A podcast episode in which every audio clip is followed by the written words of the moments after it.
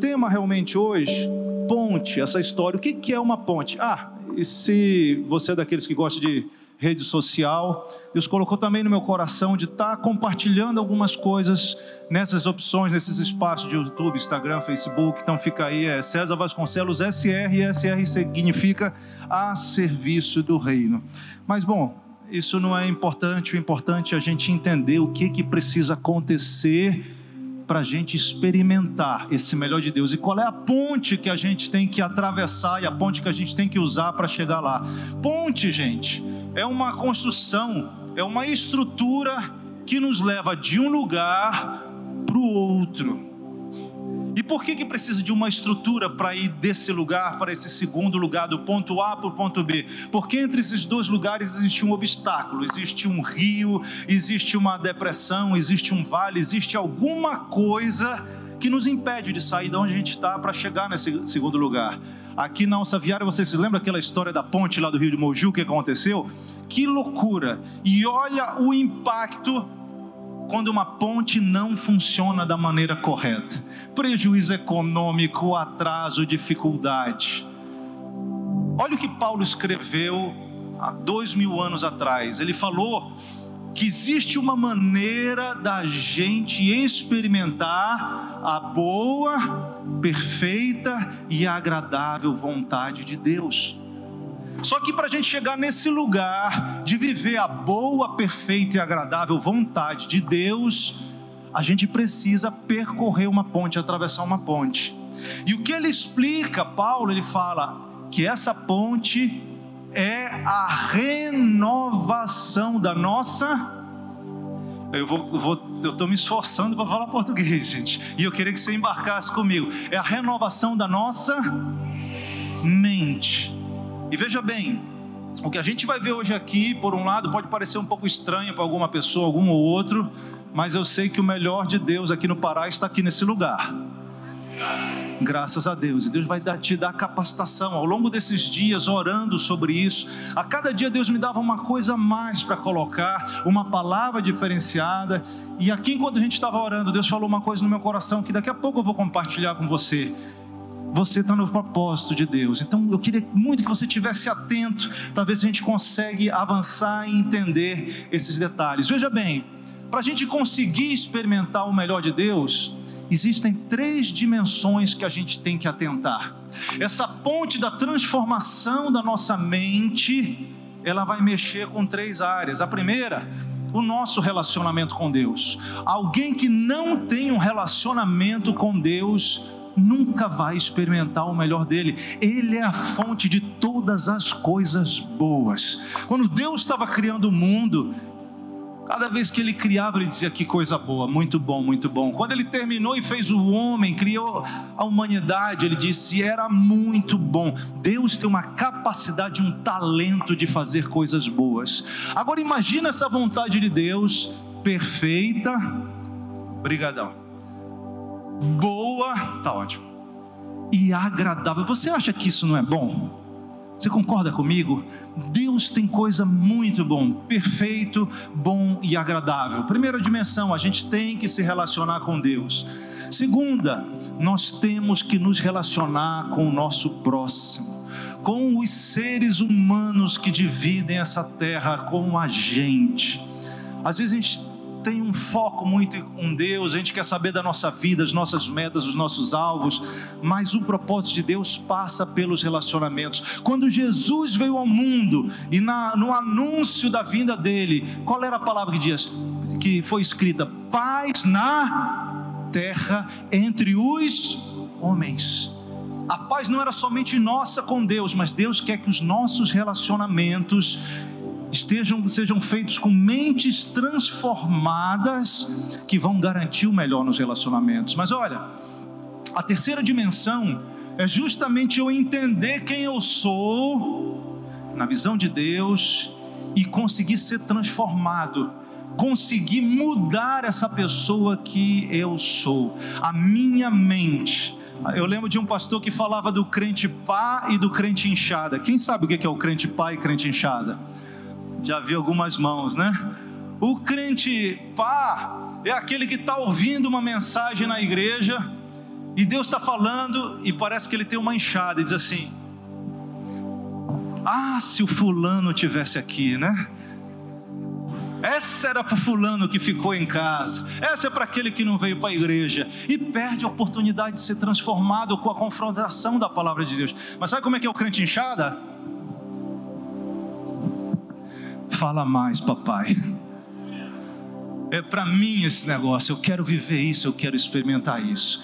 E essa, e hoje o nosso desafio vai ser justamente isso. Existem três áreas que cada uma dessas dimensões a gente precisa considerar. Primeira, da reconciliação.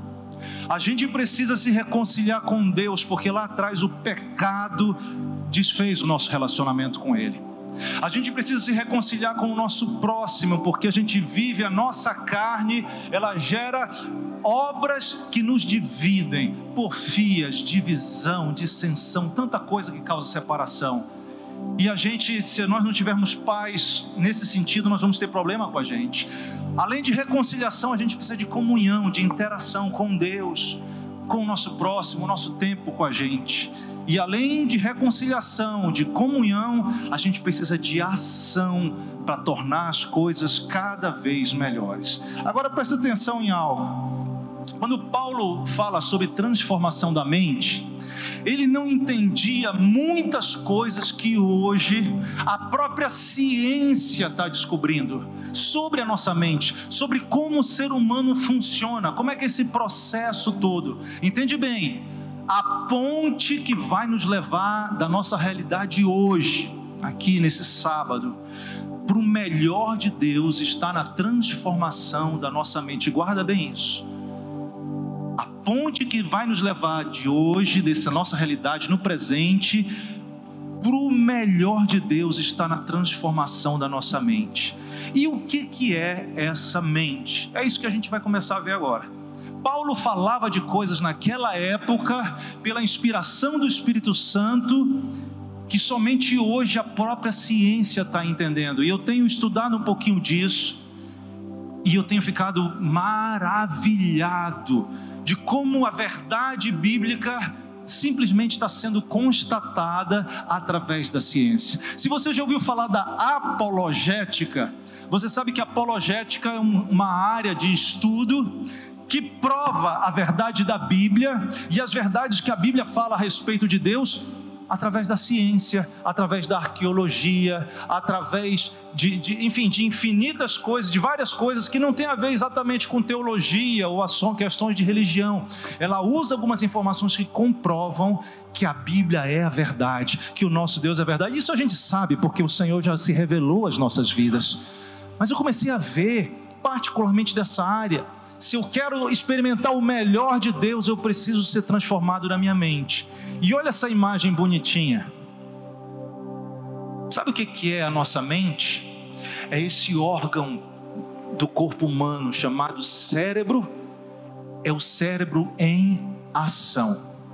Eu sei que muitas vezes a gente está focado, inclusive no mundo que a gente vive, fitness, né? malhação, cuidado, todo mundo quer ser sarado fisicamente mas eu quero dizer que existe um processo que Deus está interessado é que a gente seja sarado também na nossa mente. E à medida que isso vai acontecendo, gente, nós vamos dando passos firmes, fortes e fundamentais no rumo dessa transformação que vai nos levar para o melhor de Deus. Olha só, se transformar minha mente é transformar a maneira como meu cérebro funciona, eu preciso entender um pouquinho desse cérebro. E aqui a gente vai tomar alguns minutos antes de voltar para a carga da palavra de Deus, para você entender um pouquinho, para a gente aprender junto um pouquinho sobre esse cérebro. O que é a mente? O que é esse cérebro funcionando? Gente, o nosso cérebro é a sede da nossa alma, onde ela está alocada. E são 100 bilhões de células, né? Do sistema nervoso. Essas células do cérebro são chamadas neurônios. Provavelmente tem médico aqui que sabe disso melhor do que eu, mas eu quero a ousadia de compartilhar um pouquinho com vocês sobre isso. 100 bilhões, você tem ideia do que é 100 bilhões? Fizeram aí um cálculo, olha, presta bem atenção. Sabe a folha de papel que a gente usa, aquela que a gente bota na impressora? Se você empilhar 100 bilhões de folhas de papel, como aquelas que a gente bota na impressora, vai dar mais de 8 mil quilômetros. Significa nós irmos, é uma distância, 8 mil quilômetros, aí de Belém para Porto Alegre, pelas rodovias, e voltar ainda sobra quilômetro. Você concorda comigo que é coisa pra caramba? A tua alma é feita, está localizada num órgão que tem essa quantidade impressionante de células, e são as células pensantes, são aquelas que processam a informação. Dentro do nosso cérebro existe mais de 160 mil vasos sanguíneos, fluindo sangue para esses neurônios funcionarem. E é engraçado que essa quantidade de vaso sanguíneo esses 160 mil quilômetros dá para dar volta na Terra quatro vezes. Olha o que você tem dentro da tua cabeça, hein? Dá uma olhadinha para quem está do lado aí e diz: Oh, que cabeça tremenda você tem. Parabéns porque você tem um cérebro. E pelo fato de você ter esse cérebro, hoje Deus vai te mostrar como transformar ele para a glória do Senhor. Quem pode dizer amém? O cérebro consome só esse órgão 20% do oxigênio que a gente inspira, ele, essas células, esses neurônios, que a gente vai ver um pouquinho mais sobre eles, eles se comunicam bioquimicamente. Essas células são tão pertinhas uma da outra que elas vão passando informação química, uma, uns impulsos assim. E deixa eu te falar, teu pensamento, tuas emoções, são essas coisinhas, essas interações que acontecem dentro do teu cérebro. E olha só, é, deu uma desconfigurada por algum motivo aí na, na, na, apresentação, mas cada célula dessas, cada neurônio interage com mais 10 mil. Isso significa basicamente, gente, que é um número infinito de possibilidades, de ajustes, de combinação que o nosso cérebro apresenta. Só tem uma coisa: como é que funciona um pouco disso aí? Toda vez que você está passando por uma experiência nova, Digamos, você nunca veio para um retiro como esse aqui. Primeira vez, está no meio do louvorzão, está no meio da adoração, está no meio de gente bonita, inteligente, crente. Algo acontece. Os teus neurônios, essa experiência, ela, ela é processada, ela é fotografada, ela é identificada, e dentro de você, isso gera uma percepção, os nossos sentidos, nossa visão, nosso ouvido, tudo isso começa a alimentar o nosso interior do que nós estamos vivendo. E os nossos neurônios parece que eles vão registrando isso e de repente um conjunto de neurônios se alinha. Parece que eles tiram uma foto, pega tudinho e quando eles se alinham naquela experiência, eles geram, eles produzem uma emoção eles produzem uma, um sentimento em relação àquilo que a gente está vivendo. Isso é muito importante, porque as emoções são coisas fundamentais para nossas vidas, e a gente vai ver daqui a pouco. E sabe que outra coisa interessante que eu tenho descoberto ao estudar isso? É toda vez que eu estou experimentando uma coisa e essa experiência causa em mim uma emoção, porque os meus neurônios se alinharam numa certa combinação, aquilo é registrado na minha memória. Então entenda uma coisa: as nossas experiências, quanto mais fortes elas são, quanto mais importantes elas são, elas vão causar um impacto emocional em mim. E quanto mais forte esse impacto emocional, mais vai ficar registrado da minha memória. Isso significa o quê? Que as coisas rotineiras, as experiências que não mexem comigo, elas vão ser facilmente esquecidas. Eu não vou lembrar tanto delas, mas aquelas experiências que me marcaram vão estar presentes. Eu vou recordar bem e com a carga dessa emoção. E gente, nós vivemos na vida experiências boas e ruins. Você concorda comigo? Se você tem mais de 15 anos, provavelmente você já deve ter passado por alguma experiência ruim na vida. Experiências boas também, mas vou contar um testemunho meu que talvez alguém possa se identificar. Quando eu era, né, final de meu primeiro namoro. Opa, Deus está começando a falar. Meu primeiro namoro, eu tinha uns 17, 18 anos, escuta só. Aí, gente, que coisa marcante. Você lembra da sua primeira namorada? Sim ou não? Marcou alguns, né? Os outros ficaram com... marcou tanto que ficaram até com vergonha de dizer que lembram, né? É. Aí o que aconteceu? O Júnior está até me lembrando aqui uma situação que tem a ver com o que eu vou falar. Gente, o negócio não deu certo, deu um problema lá. E eu apaixonado. Né? Aquilo ali marcou, eu me lembro dos detalhes. Mas o que acontece? Eu fazia parte de um grupo de louvor e a gente tinha reunião de oração. E eu estava arrebentado, irmãos, eu chorava mais que sei lá o que, né? Triste. Aí eu entrei na reunião de oração, já não estava mais segurando nada. Eu entrei, eu já fui ajoelhando e já e comecei a chorar. Ah, ah, e chorava. Porque aquela estava sendo uma experiência dura, marcante, mexeu com as minhas emoções. Agora, gente, crente é um negócio muito engraçado, é ou não é verdade? Eu estou lá, as pessoas não sabiam que eu estava chorando, a dor no coração tinha levado um fora. Aí chega um irmão, né? Vem assim, bota a mão na minha cabeça, manda mais, Senhor, manda mais, Senhor. Eu digo, não manda, meu Deus, por favor, não manda mais. Manda para ti, rapaz, para mim não. Agora a gente está rindo da história, você concorda comigo?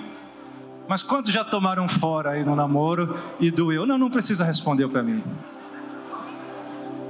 Eu quero que você responda nas experiências marcantes da nossa vida, algo mexeu ou não com as nossas emoções?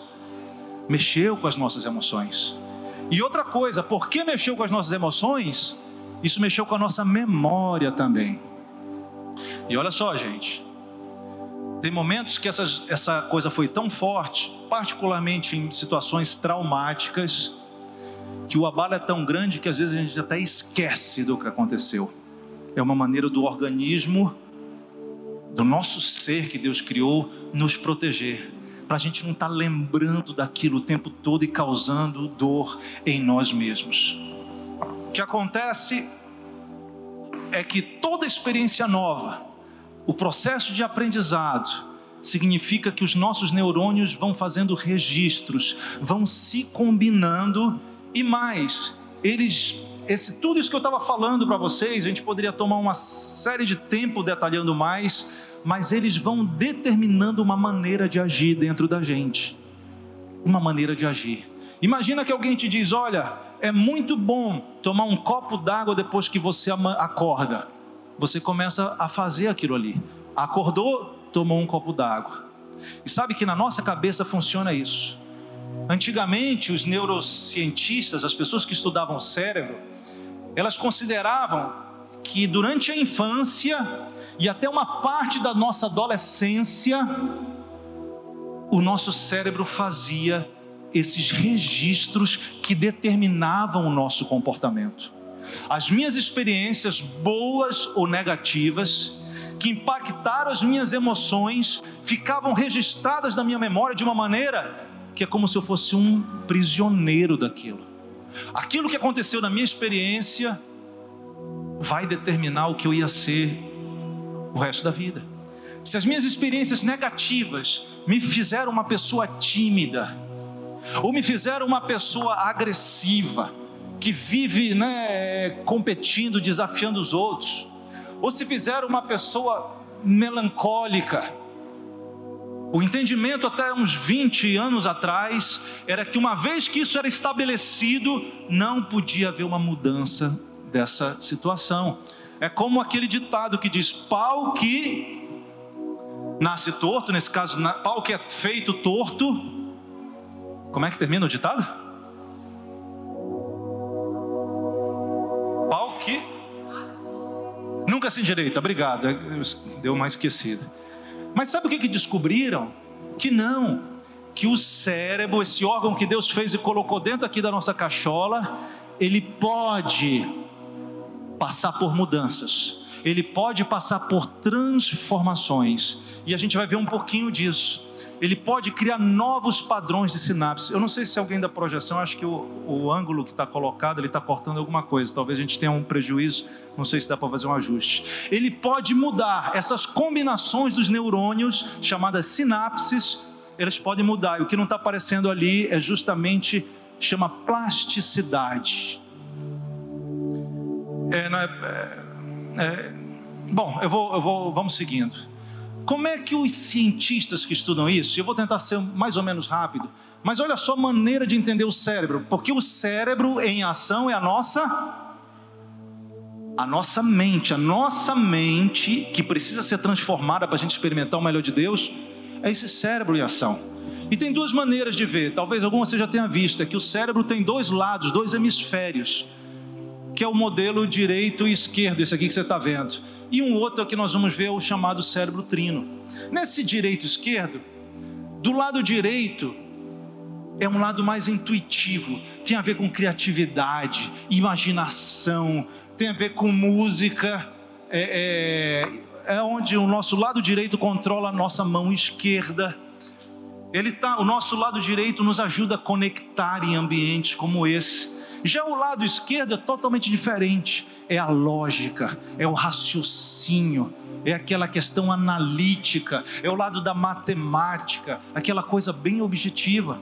E com certeza alguns aqui se acham mais artísticos do que matemáticos, sim ou não? É porque de alguma maneira um hemisfério do cérebro na tua vida se é mais intenso. Nesse, no, na escola de liderança que eu desenvolvi, a gente passa um tempo tratando sobre isso, sobre personalidade, sobre autoconhecimento, e é muito bom você se conhecer e entender como você é.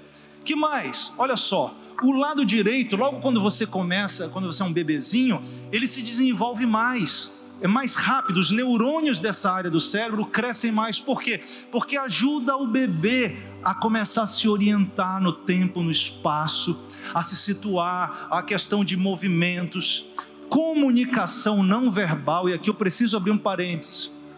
O bebê novinho, por mais que ele não entenda português, por mais que ele não entenda o significado das palavras, mas ele entende a comunicação não verbal se você agride um bebê, se o bebê passa por uma violência, se você está gritando com essa criança novinha, aquilo está sendo assimilado no cérebro dele.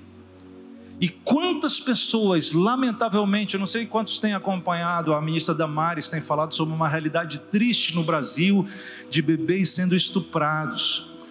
Você consegue imaginar a agressão no cérebro que vai ficar registrada. Essa, essa criança, ela não tem nem noção do que está acontecendo, mas algo, essa experiência diabólica, maligna, está gerando uma emoção de dor, de, de, terrível, que vai ficar registrado em algum lugar nesse cérebro. É assim que a gente funciona. E você consegue entender no futuro, quando esse bebê estiver vivendo a vida, consegue entender a dimensão difícil que vai ser lidar com essas coisas que foram feitas lá atrás, porque isso vai ficar registrado. E muitos de nós, não nessa situação, mas de alguma maneira, passamos por esse tipo de experiência ruim. E justamente, olha, bem no comecinho, o nosso o hemisfério direito se desenvolve mais por conta desses pontos que estão listados. O lado esquerdo ele vai se desenvolver um pouquinho mais adiante, a partir dos 18, um ano e meio, dois anos, justamente para começar a nos ajudar nesses processos que usam o intelecto, o raciocínio, inclusive da linguagem, de poder comunicar e poder fluir cada vez melhor. Agora olha só, Existe uma outra maneira de ver o cérebro que não é essa dos dois hemisférios. E aqui eu tenho aprendido coisas muito importantes sobre esse lado da renovação da mente.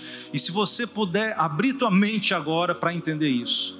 Esse neurocientista chamado Paul MacLean, ele começou a ver o cérebro de uma maneira diferente. Em vez de dois hemisférios, ele começou a ver três níveis. Inclusive, ele leva isso para um lado do evolucionismo e tal, tal, tal. Mas nós vamos ver em detalhe o que cada um desses três elementos, o terceiro, ele é chamado complexo R, ou cérebro re reptiliano, de réptil.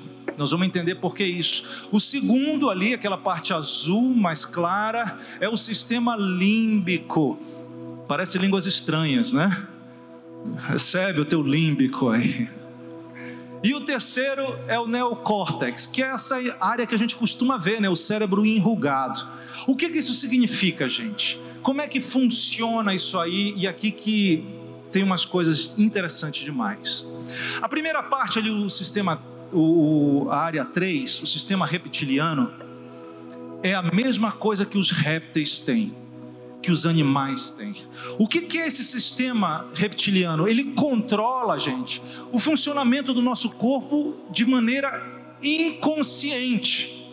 Quantos aqui, depois que acabam de comer, você, seu cérebro pensa, para, pensa assim: deixa eu mandar um suco gástrico para o meu estômago para digerir a comida.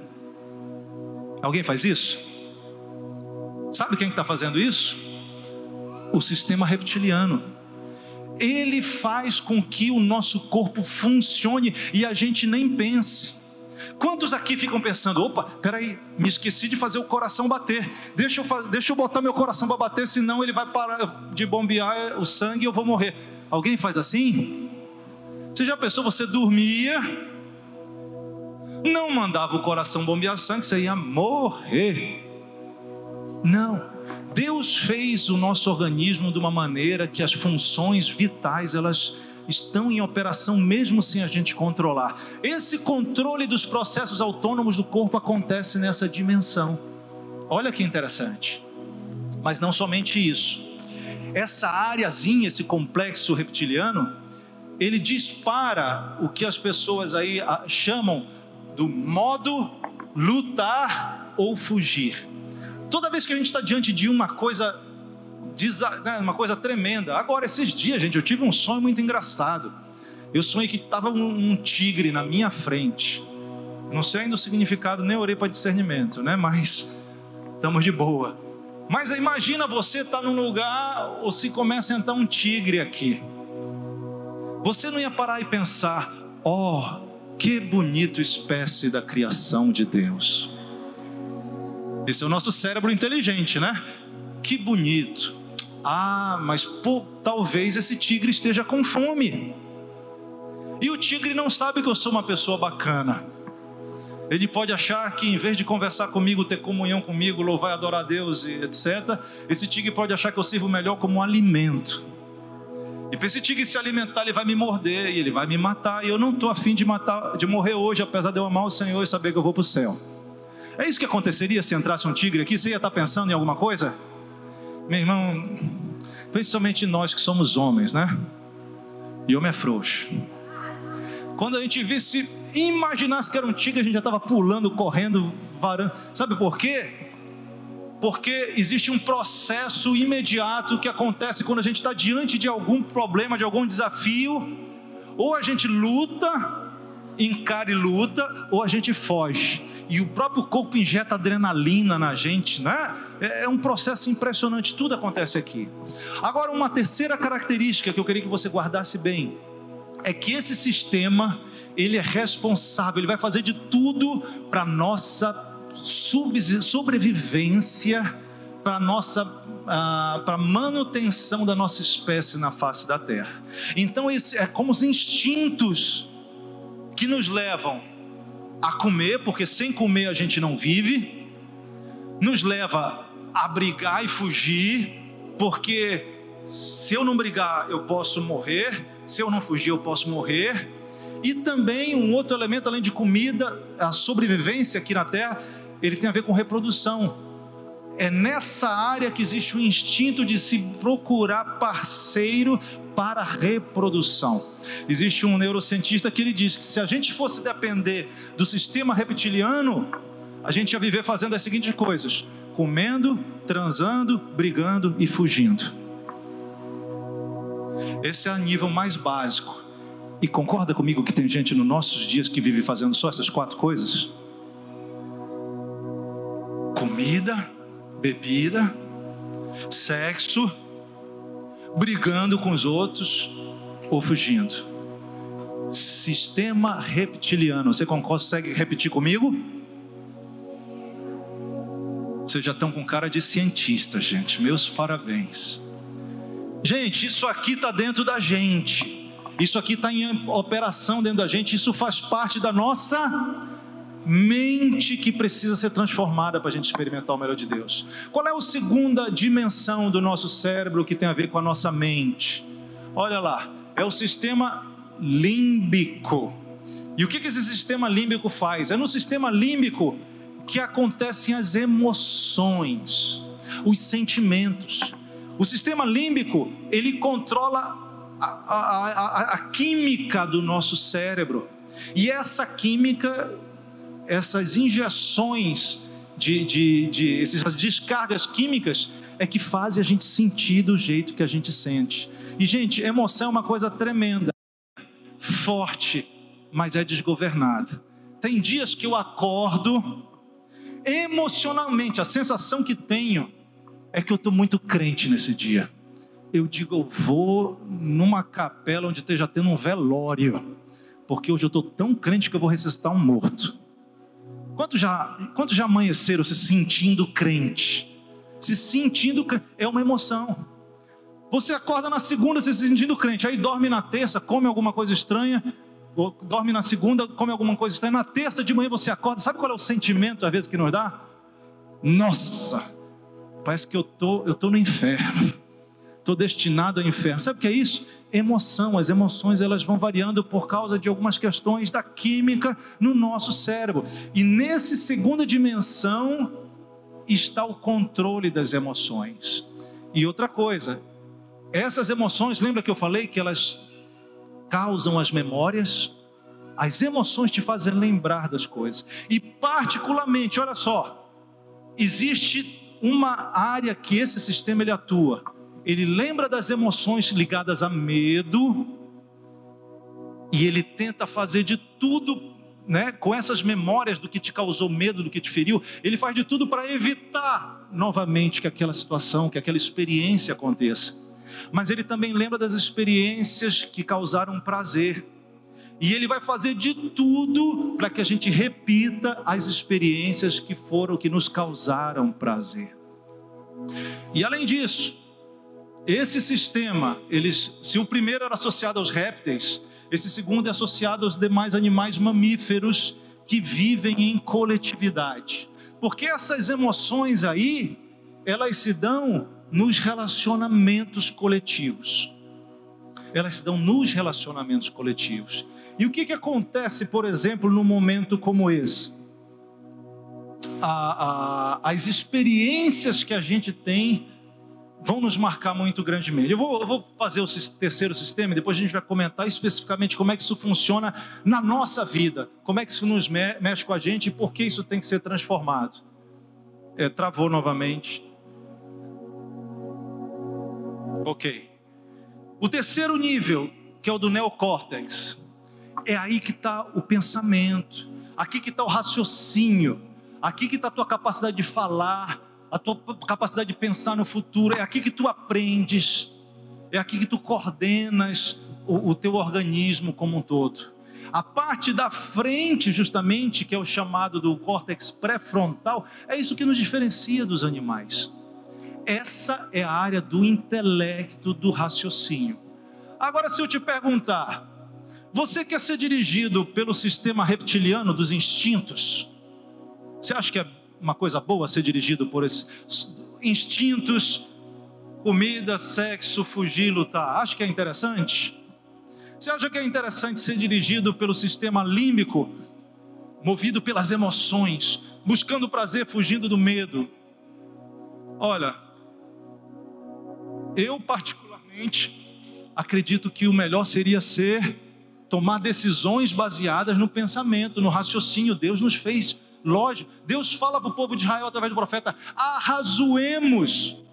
Ou seja, pensa, raciocina antes de tomar uma decisão.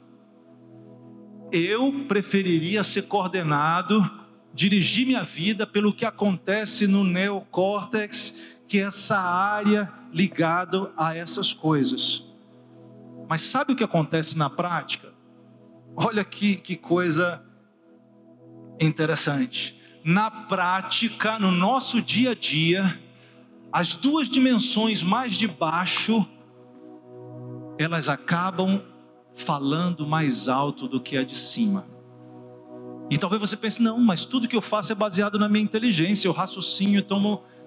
Quando os cientistas vão ver, na verdade, são as experiências do passado que vão nos moldando, vão nos colocando em prisões, E tudo que a nossa inteligência faz é ver um caminho para a gente conseguir satisfazer o que está demandando lá atrás. Vou te dar um exemplo, por exemplo. Uma pessoa que na adolescência, no começo da adolescência, ela, ela sofre o bullying porque alguém diz para ela que é feio, que é feio, que é feia. Aquilo ali fica um registro da emoção. Ninguém gosta de ser chamado de feio, né? Mesmo que né, a gente não tenha lá aquela, aquela expressão toda, mas é o nosso jeito. Não é que a gente não está baseado na beleza que os homens dizem, porque Deus não olha para a nossa aparência. Deus olha para a beleza ou feiura do nosso coração. Mas quando alguém, numa adolescência, sujeito a muita coisa, sem entender do mundo, alguém chega e diz: Você é feio. Aquilo causa, na coletividade, você sente, olha lá o sistema límbico, emoções ligadas à sociedade, à coletividade. Você diz: Caramba, eu sou feio, eu não vou ser bem aceito na minha escola, eu não vou ser bem aceito na minha família, eu não vou ser bem aceito na minha cidade, eu não vou ser bem aceito no mundo. O que que eu estou fazendo aqui? Aquilo gera, vou usar a nossa expressão paraense, uma pereba na alma. Gera aquela emoção negativa marca e fica na memória. Você esquece, ou talvez isso se repita muitas vezes, mas sabe o que acontece? Aquilo começa a te moldar você começa na adolescência, ficou essa sensação: eu sou feio, eu não vou ser aceito na coletividade, eu preciso fazer alguma coisa. Aí olha só como é que é a nossa resposta. Sabe o que a inteligência vai fazer? Ela vai dizer: poxa, eu sou feio, eu não quero ter aquela experiência de ser feio porque eu me senti rejeitado. Eu quero ter a emoção de ser querido, desejado. Então, se eu sou um homem, talvez eu vou fazer de tudo para ter elementos que me tornem desejado, que me tornem admirado. Seja buscar dinheiro, seja me vestir de uma certa forma, seja querer ter um carro. E eu vou teorizar, imagina uma menina que ela diz: "Eu tive aquela sensação do desprezo, falaram mal de mim, disseram que eu era feia. Eu detesto essa emoção de me sentir feia, de me sentir desprezada. Eu quero que alguém me queira, eu quero que alguém cuide de mim. E essa menina, a inteligência dela vai apelar para o seguinte: eu tenho que fazer alguma coisa que me faça sentir desejada, querida, amada, cuidada. E muitas, por causa disso, podem ir para o risco de entrar num caminho da sensualidade, por exemplo. E começar a partir de um certo momento se vestir de uma maneira que a torne atraente para as outras pessoas. Agir de uma maneira sensual para se tornar desejada para as outras pessoas. E interessante que quando você vê na vida, eu, eu espero que ninguém tenha passado por isso, mas muitas vezes a gente vê adultos que eram para ser maduros, inclusive dentro da igreja, só que apesar do tempo ter passado, eles continuam presos por esses traumas lá atrás. E tem mulheres na, nesse mundo de, como chama feminino, feminicídio, né? Tem mulheres que, por causa desses traumas, elas foram negadas lá atrás, elas preferem continuar apanhando de alguém só para dizer ele me bate, mas ele continua de alguma maneira cuidando de mim. Você está entendendo o que está acontecendo? Uma mente com problemas traumatizadas lá atrás e continua debaixo disso. Essa mulher ela vai se submeter por causa da sensualidade a todo homem que chegar querendo ter alguma coisa com ela. Ela está presa por isso. E a inteligência dela, em vez de parar e dizer, eu fui criada à imagem de Deus, eu não preciso viver nisso, eu posso ser livre em Deus, a inteligência dela vai funcionar assim: eu vou ficar sensual nessa roupa, eu vou comprar e eu vou para aquele lugar onde as pessoas vão olhar para mim e vão me querer. Ela está querendo responder um trauma lá da infância e da adolescência com uma série de comportamentos na vida adulta. Gente, você está entendendo isso aí? Vou dar um segundo exemplo dinheiro, realidade de condições financeiras. Pessoas que durante a sua infância, adolescência, foram expostas à privação financeira muito grande, e no nosso país é muito comum. Eu tenho visto, eu conheço pessoas que por causa disso tomaram duas atitudes: ou se tornaram avarentos, não compartilham as coisas, prende tudo, por quê? Porque na infância eu fui pobre e eu não quero mais ter essa sensação porque pobre não é aceito na coletividade. É esse o pensamento que tem. E a gente não entende que Jesus disse: bem-aventurado os pobres. Estava falando de pobre de espírito, mas as pessoas que têm necessidade precisam de Deus. Olha só, por causa disso, então eu vou ser avarento, eu vou segurar toda e eu vou tirar dos outros. Eu preciso ter dinheiro, eu não posso ficar do jeito que estou. A outra resposta é o seguinte: eu fui pobre quando era criança, fiquei com esse trauma, agora eu já tenho um pouquinho, eu vou pagar para todo mundo. Eu vou provar que agora eu posso, que agora eu tenho, que agora eu sou granado. E gente que não tem grana quer fazer isso, sabe como? Gastando com objetos roupa de marca, sapato de marca. Tem gente que mora num lugar ruim, mas tem um iPhone da 15, sei lá qual é o número do iPhone. Tem gente cutucando o outro, não pode, gente, não vamos fazer isso não. Olha aqui, o nosso valor intrínseco e o nosso valor diante de Deus não depende dos objetos que você tem. Você não precisa Glória a Deus. Deus te ama. E você não precisa se basear nessas questões, nos traumas lá de trás. Deixa eu te contar um testemunho meu, mais um. Posso contar um testemunho? A minha família é uma, vem de uma família muito simples. Ah, muito simples mesmo. Parte do, dos meus avós eram feirantes, a outra parte era de igreja, numa época que ser pastor de igreja significa viver com muitíssimo pouco dinheiro, se não totalmente pela fé. E o meu pai estudou muito, se dedicou muito, né? Eu honro meu pai nesse sentido, eu aprendi com ele. Ele chegou a fazer mestrado e doutorado. Na época que ele estava fazendo mestrado, nós morávamos no Rio, ele dependia de bolsa, né, de estudo. E a gente vivia uma vida muito simples, ele todo o tempo estudando ali. E eu me lembro que eu era criança, eu devia ter uns oito anos, a gente morava no Rio. E a gente passava na vitrine de uma loja de brinquedo de criança. Gente, tinha um boneco lá, eu acho que hoje já não tem mais, mas era um boneco chamado Falcon. Nos Estados Unidos é o G.I. Joe, sabe o G.I. Joe, que eu acho que teve até filme. Gente, aquele boneco, na minha época de criança, isso faz uns 4, 5 anos atrás, um pouquinho mais, né? Aquilo era o, era o que havia. E os camaradas dessa loja botavam uma série de, dos bonecos lá. Tinha um que era dentro de um aquário, vestido de mergulhador. Tem gente que lembra da década de 40 também. Não, tô brincando o meu sonho era ter um negócio daquele. Eu me lembro toda vez passando na frente dizia para minha mãe ou para meu pai que ia me buscar da escola, era o caminho da escola. Ele dizia: Eu quero um Falcon. Eu dizia: Depois a gente vê. Os pais aqui sabem o que é isso, né? A gente vê depois isso aí, né? E os filhos também sabem, porque se depois, não sabe se é depois do arrebatamento da igreja. Gente, olha só, isso, e eu ouvi as conversas do, dos meus pais sobre a realidade difícil do Brasil eu começava a pensar: caramba, o Brasil viu uma situação difícil e eu sou de uma família que não pode comprar o brinquedo, nós somos pobres. Esse mundo é um mundo complicado. A minha situação é difícil no mundo. Isso começou a gerar em mim um padrão, os meus neurônios, um padrão de combinação de neurônios registrando essa realidade. O mundo é difícil. Você vem de um contexto que não tem dinheiro essa é a tua realidade. Começou a formar em mim uma pessoa preocupada. Sabe o que eu fui descobrir na época do mestrado, lá nos Estados Unidos, estudando um pouco sobre essa questão de autoconhecimento? Olha o nível do testemunho.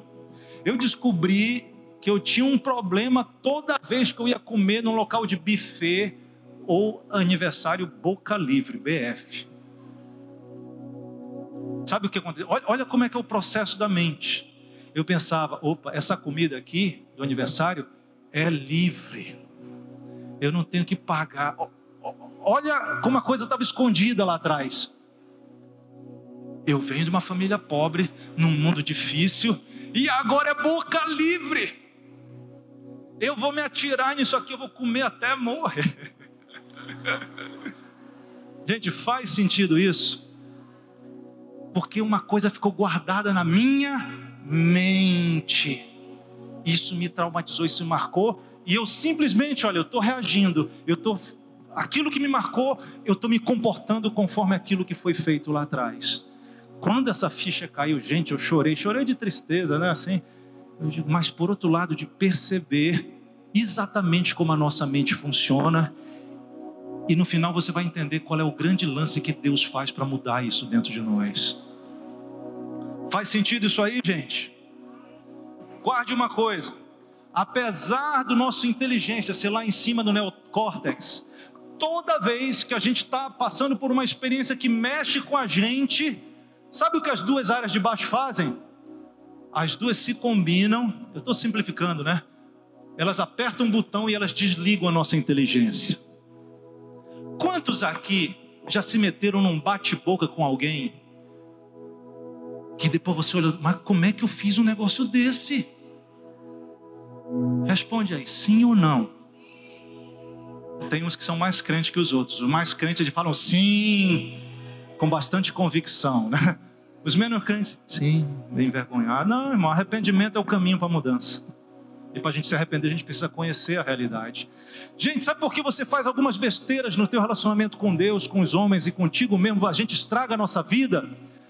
Porque aquelas duas áreas de instinto e de emoção, elas desligam o nosso raciocínio. Vocês já entenderam demais de neurociência? Vamos tentar avançar um pouquinho, apenas guarde isso. Qual é a saída disso então? Já vamos caminhar para o rumo final. É... Acabamos de ver, né? Esse é o que o texto da palavra de Deus diz. A gente precisa renovar a mente, renovar esses três sistemas que a gente viu aí. Como isso acontece? Como é que esse processo de transformação? Eu quero apresentar para vocês quatro coisas que acontecem para depois a gente arrematar com uma palavra de Deus na tua vida. Eu vou tentar ser bem objetivo aqui. A primeira coisa, para renovar a tua mente, você tem que começar a botar uma nova matéria-prima dentro do teu cérebro. Novas informações. Todos nós, independente da nossa idade, a gente vem nesse processo de crescer, de adquirir experiências, de ter informações. Talvez o teu pai disse que para você vencer na vida, você tinha que ser violento. Talvez foi uma análise do ambiente que você vivia. Todos esses traumas, a maneira como a tua família era, a maneira como eles se comportavam, a experiência, os valores, Está tudo aí antes de você se converter. Pedro fala sobre a vã tradição que os nossos pais nos passaram. Tem muita coisa que já foi feita. Você já é alguém, porque ao longo de anos você foi tendo experiências, coisas inatas e a tua maneira de processar e ver o mundo. Você, isso tudo a Bíblia chama de um velho homem. Porque essas coisas antes da gente conhecer Jesus, ou elas estão ligadas com a nossa carne, com os nossos instintos pecaminosos, ou elas estão ligadas com a mentalidade do sistema mundano e esse mundo jaz no maligno. Esse mundo segue os padrões, os preceitos e os valores de Satanás. Antes de você aceitar Jesus, mais uma vez, você tem a tua carne, teus instintos e além disso, influência do meio ambiente, da tua família, da tua escola, da televisão, da mídia, das novelas que você infelizmente assistiu, de malhação e tudo quanto é porcaria que tem aí, para mudar a tua cabeça num rumo de Satanás e não no rumo de Deus. Isso precisa ser mudado. E como é que acontece? Tu tem que botar a palavra de Deus no lugar. Por isso, não adianta frequentar a igreja, participar de toda a nossa da liturgia maravilhosa que nós temos se você não conhecer a Bíblia, se você não conhecer a palavra de Deus. E na Bíblia existe uma série de coisas. Esse, ok. Olha alguns exemplos de mensagens da importância da Bíblia. Ainda em Deuteronômio diz: as palavras que eu te ordeno vão estar no teu coração. Tu vai colocar ela nos teus filhos. Tu vai falar sobre elas andando no caminho em todo tempo considera os mandamentos e a palavra de Deus. Isso vai começar a entrar na tua memória, no teu registro. E querido, eu vou te dar um testemunho agora. A palavra de Deus é poderosa para mudar as realidades. Uma vez eu estava enfermo, eu, anos atrás eu fiz um propósito, eu não vou atrás de remédio, eu não vou no médico. Isso foi um momento, eu não estou dizendo que você tem que fazer isso. E eu comecei a orar sobre aquilo e um momento eu estava lendo a palavra de Deus, quando fala que Cristo se tornou, nos resgatou da maldição da lei, se fazendo por maldição em nosso lugar, para que a bênção do Senhor de Abraão alcançasse a nossa vida naquele momento, parece que o Espírito Santo chegou e, e aquela verdade se tornou viva em mim. Eu disse: Eu acabei de ser curado. Os sintomas ainda ficaram uns poucos meses, mas uns poucos dias, dois ou três dias, mas aquilo sumiu, porque a palavra de Deus produz aquilo para o qual ela foi enviada. Precisamos da palavra de Deus encher nossa mente. Vamos ler o restante. Josué Olha, Deus falando para um líder de Israel que ia entrar para conquistar a terra prometida, a grande promessa, o grande projeto de Deus naquela época. Ele diz: não para de falar do livro, da lei do Senhor. Ele continua, para que medita nele de dia e de noite, botar a Bíblia na nossa cabeça, no teu intelecto e deixar que as experiências que você começa a ter com esse livro comecem a influenciar aquelas outras dimensões. Não importa se você está lendo livro, se você está lendo no celular, mas olha, e ele continua, para que tenhas cuidado de fazer tudo que está nele escrito, esse é um próximo tema que a gente vai fazer, e aí tu vais prosperar o teu caminho, tu vais ser bem-aventurado, tu vais ser feliz, tu vais experimentar o melhor de Deus. A lei do Senhor é perfeita e restaura a alma, o testemunho do Senhor é fiel e dá sabedoria aos simples. O salmista falando aí no Salmo 19, é, desconfigurou, acho que de novo, tinha mais um versículo. O outro versículo aí, o outro texto, João capítulo 17, verso 17: Santifica-os na verdade, a tua palavra é a verdade. Primeira coisa que a gente precisa fazer para começar o processo de restauração da alma, de renovação da mente, de trabalhar no nosso cérebro, substituir a mentalidade do velho homem que está debaixo da carne e da influência do pensamento do mundo pela palavra de Deus. Se você entendeu isso, dá um amém. Maravilha, agora você é responsável a partir de agora por isso. Segunda coisa que a gente pode ver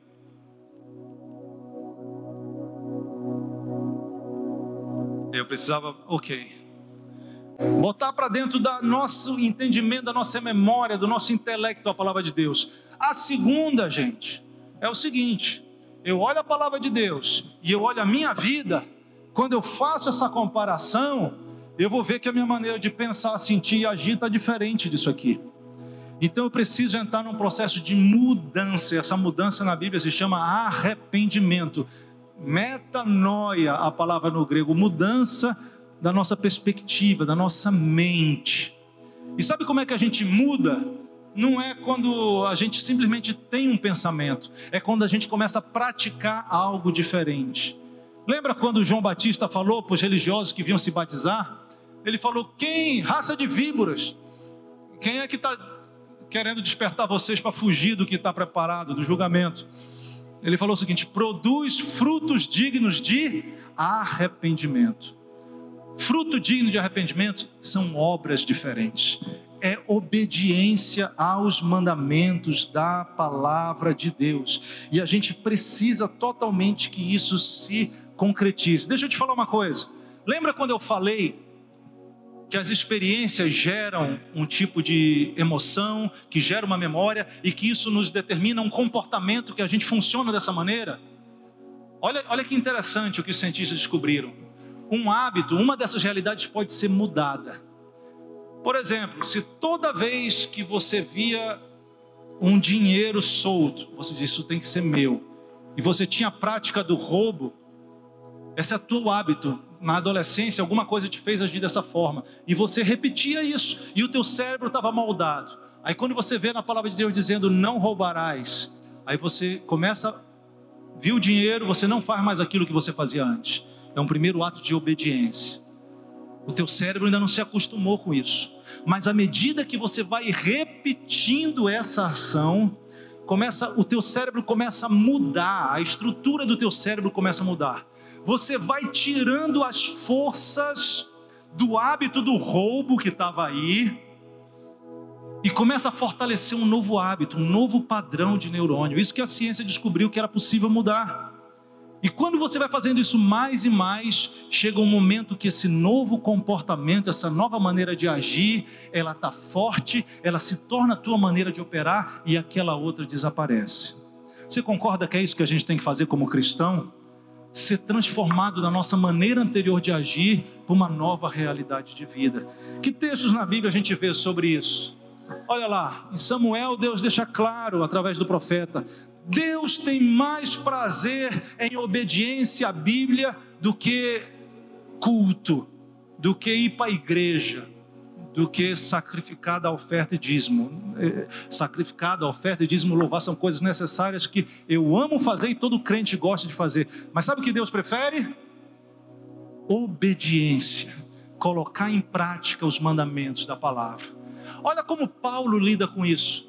Paulo diz o seguinte: você não sabe quem é que tu vai obedecer? Você não sabe o que tu vai colocar em prática? O segundo versículo ele diz o seguinte: olha, quem você se oferece como servo para a obediência? Em outra palavra, quem você decide obedecer, aquilo que você decide agir, vai ser o teu Senhor. E Paulo diz: você quer ser Senhor do pecado ou quer ser Senhor, quer que seja Deus que seja o Senhor da tua vida? Como é que Deus é o Senhor? Quando você obedece a doutrina, o ensinamento que você recebeu na palavra de Deus. Nós temos que tomar uma atitude. Eu quero obedecer a a minha carne, eu quero obedecer esse velho homem, ou eu quero obedecer a Deus, a doutrina de Deus? É a resposta que a gente tem que dar. E Tiago conta uma coisa interessante. Tornai-vos, Tiago 1, 22, tornai-vos praticantes da palavra e não somente ouvintes. Muita gente está ouvindo hoje aqui. O desafio vai ser a gente sair daqui e viver o seguinte: arrependimento, e obediência aos mandamentos de Deus. Terceiro ponto, nós precisamos da ação do Espírito Santo na nossa vida. Gente, o que eu estou falando para vocês aqui sobre cérebro, essas coisas todas, isso é a ciência que diz. E alguns desses cientistas, eles entram em programação mental, reprogramação mental, neurolinguística, e eu quero, por favor, que você entenda que eu não estou falando disso aqui de você mesmo querer mudar para ser uma pessoa melhor. Eu estou falando para gente que eu creio que teve uma experiência de novo nascimento com Cristo Jesus. Você foi escolhido por Deus, chamado por Deus, Ele recriou o teu espírito através da semente incorruptível que é da palavra de Deus. O Espírito Santo de Deus habita dentro de você, por isso você é um templo de Deus. Mas crentes como somos, precisamos dar passos rumo ao melhor de Deus, que é a boa, perfeita e agradável vontade do Senhor. E nessa hora, nós precisamos totalmente do Espírito Santo de Deus para isso acontecer na nossa vida. E aí você vai ver que quando a gente deixa o Espírito nos dirigir, quando a gente caminha segundo o Espírito de Deus, ele vai nos dar força, porque vencer o pecado não é fácil. Vencer o pecado é uma luta existe uma peleja dentro de nós. Paulo relata isso, né? Carne contra o espírito. Mas à medida que a gente recebe o fortalecimento do Espírito Santo, a gente vai ver que algo acontece diferente. Deus nos capacita a viver nessa dimensão. Espírito Santo é fundamental. Como é que você deixa que o Espírito Santo te comande? Sendo cheio do Espírito Santo oração, à medida que você está tendo comunhão com Deus, o Espírito Santo está envolvendo. Quer ver outra coisa que é fundamental? Não vos embriagueis com vinho de contendas, mas enchei-vos do Espírito como? Falando entre nós, entre vós, com salmos, cânticos e espirituais. O que nós estamos fazendo aqui ainda agora é a gente estar tá se enchendo do Espírito não tem a ver com a estrutura física, tem a ver com a conexão com Deus através do louvor, da adoração. Isso começa a te encher do Espírito Santo de Deus. Isso vai te causar uma experiência com Deus que vai mexer no teu emocional, vai impactar o teu emocional e vai ser registrado na tua memória. E a gente vai ser, nós vamos ser pessoas que vamos ter memória, altares de memória em momentos que Deus se revelou para a gente de uma maneira especial e forte. E a cada dia isso vai crescer, porque o caminho do, daquele que ama a Deus é como luz da aurora que vai brilhando mais e mais até ser dia claro. Último ponto para a gente terminar. Depois que você conhece a palavra de Deus, começa a obedecer ela continuamente, vive uma vida cheia do Espírito Santo, queridos, é seguir vivendo pela fé e servindo ao Senhor, porque nessa vida de fé, nesse caminhar diário, nós vamos estar experimentando os propósitos de Deus, nós vamos estar em sintonia com essa vontade de Deus. E aqui eu queria que você entenda, olha alguns textos sobre isso. Primeira coisa que o próprio Jesus falou: busque em primeiro lugar o reino de Deus. A tua prioridade vai começar a mudar, não vai ser mais ser rico, milionário, a não ser que esse seja um propósito específico de Deus na tua vida, para você abençoar o reino de Deus, para ser canal do reino de Deus, para comprar esse sítio, para comprar essa estrutura toda e assim por diante. Busca o primeiro lugar o reino de Deus e Deus vai cuidar de ti. Depois, olha o que Paulo dizia: não sou eu mais que vivo, é Cristo que vive em mim. Ele já entrou num nível de vida diária em que aquele homem antigo já não, a, a, o cérebro, a mente dele já tinha sido restaurada. E o último ponto, olha o que Paulo diz em Filipenses. É, todos nós conhecemos bem o versículo 12, que diz o seguinte: Tudo posso naquele que me fortalece. Todo mundo gosta desse versículo. Nossa, eu posso tudo. Eu vou ficar mais bonito, eu vou ficar mais sarado, eu vou ficar rico, eu vou ter um carro melhor, eu vou ter isso, eu posso tudo em Deus. Mas olha comigo o texto verdadeiro. Paulo tinha acabado de receber uma oferta da igreja para quem ele estava escrevendo, e olha o que ele diz: Olha, eu fiquei super contente porque mais uma vez vocês estão cuidando de mim. E ele continua: Vocês já tinham feito isso antes, mas não faltava oportunidade. Aí olha lá a sequência ali no meio. Eu estou falando isso não por causa da pobreza. Nesse momento aqui, Paulo se encontrava num momento de limitação financeira. Quem tem um profundo desejo na sua vida de ser pobre? Eu não. Se você tem, eu quero orar por você. Né? Pobreza não é agradável.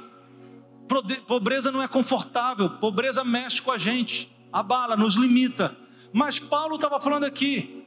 Eu estou falando, eu estou agradecendo vocês a oferta que eu recebi, não por causa da minha situação de limitação financeira. Aí olha o que ele diz para você entender o que é uma pessoa com a mente transformada. Ele disse: eu aprendi a viver contente em toda e qualquer situação. Gente, Satanás não tem espaço num homem assim. Deus pode cumprir plenamente a sua vontade boa, perfeita e agradável numa pessoa assim, que ele não se abala por nada dessa terra. Olha o que ele diz: Eu sei estar tá humilhado, eu sei estar tá humilhado, gente falando de mim, gente me colocando para baixo, gente dizendo que eu sou um apóstolo ruim, gente dizendo que eu, eu, não sou digno de servir a Jesus. Eu sei o que é estar humilhado, eu sei, eu já experimentei, eu já lidei com isso, mas eu também já sei ser honrado. Eu sei, gente, sei o que é, depois de eu terminar de pregar, alguém me dizer, apóstolo Paulo, que mensagem tremenda. Apóstolo Paulo, eu fui curado, tu és um homem de Deus. Paulo conhecia essas duas coisas. Depois, eu já tenho experiência de fartura, de comer caviar, de comer, de tomar o melhor vinho, de comer o melhor comida. Eu tô, já tive essa experiência. Mas eu também tenho experiência de ter fome. Eu não sei o que eu vou comer. Eu estou com fome e eu não tenho o que comer. Isso foi o apóstolo Paulo que escreveu a Bíblia, usado pelo Espírito Santo por Deus para registrar a Bíblia para ele. Eu tenho experiência tanto de abundância muita coisa física, mas também de escassez, de falta. Aí eu vou até, é como se ele dissesse: Eu passei por um processo de transformação de quem eu sou.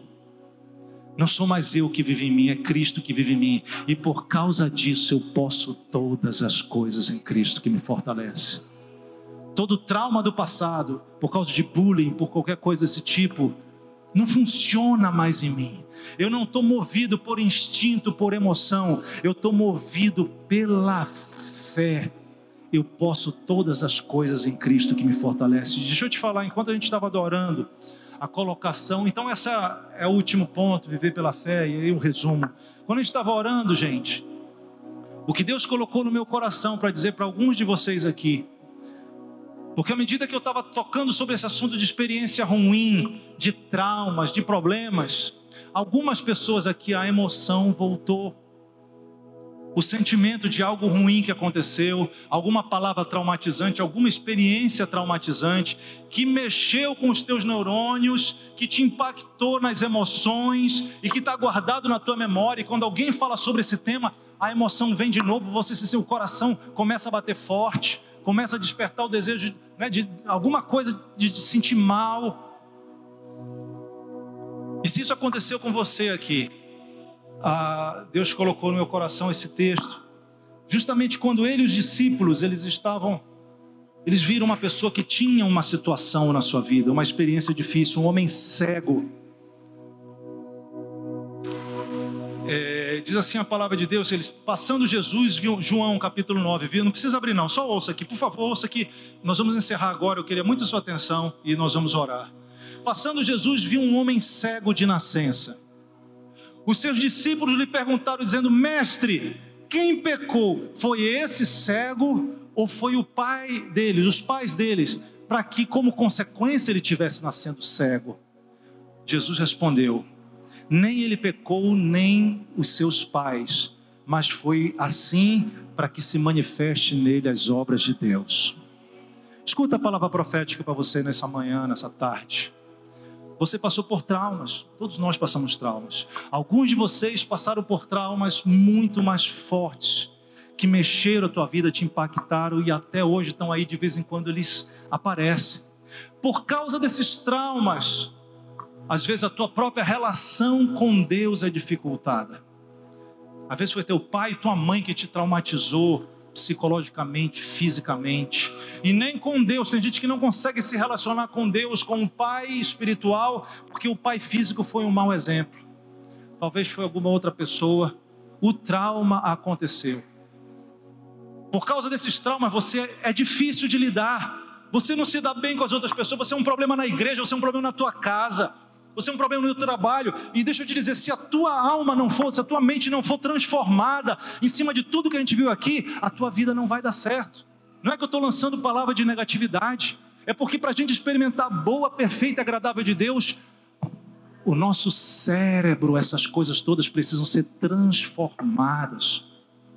E mais, não é só com Deus e com os homens. Essa, essa, essas experiências que te moldaram, muitas vezes negativamente, elas causam prejuízo para você, você mesmo não se entende, você mesmo não tem paz, você vive numa vida de inquietude, de insatisfação. Mas eu quero dizer uma coisa: por que, que isso aconteceu? Deus, por que tu permitiste que aquilo acontecesse? Eu sei, essa é a nossa oração quando a gente passa por dificuldades, por experiências negativas. Quando Deus mostrou a vida de Jó para Satanás, ele falou: Olha aqui, Satanás, como existem homens que me adoram e decidem não seguir o teu caminho. Satanás falou: Deus, ele está só na bênção, ele está só na prosperidade. Deixa eu dar experiências ruins para Jó e tu vais ver como num instante ele muda. E Deus falou: pode trazer experiências ruins, porque eu acredito que a minha vontade boa, perfeita e agradável vai falar mais alto na vida dele. Se Deus e Satanás estivessem hoje conversando e olhando para a tua vida, Deus ia dizer: Satanás, tu causaste experiências ruins, traumas, essa pessoa está assim. Mas há poder de restauração. A mente pode ser restaurada. E isso vai acontecer maior o que está conosco do que Satanás está no mundo. Maior o poder, a palavra, a unção do Espírito de Deus na tua vida do que qualquer trauma que foi feito. Assim como os irmãos José planejaram algo para o teu mal, mas Deus transformou isso em bem. E Deus quer te restaurar a tua alma, te curar desses traumas, porque depois você vai poder ajudar outras pessoas e Deus vai te usar como canal de cura para muitas vidas. Precisamos entrar nessa ponte que nos leva desse hoje traumatizados, feridos, com problemas com Deus, com o nosso próximo, conosco mesmo, para esse destino melhor. Quem quer orar nesse instante e apresentar a tua vida a Deus? Fecha os teus olhos onde você estiver. É o momento da gente entrar nessa ponte. Eu queria te convidar a dizer, Senhor, pensa, na verdade, antes de falar com Deus, pensa na realidade da tua vida. Pensa nessa jornada, nesse caminho de transformação da tua mente. Deus hoje está querendo te despertar e tocar em áreas que precisam de mudança. E a unção do Espírito Santo está aqui para produzir uma cura e uma restauração nesse lugar, para a glória do Senhor. Começa a falar com Deus. Começa a entregar a tua vida. Esses dias eu tive ministrando algo ligado a isso também. Pessoas que não podiam falar em público porque estavam traumatizadas, pegaram o microfone e falaram diante de muitas e muitas pessoas, porque Deus consegue restaurar a nossa alma.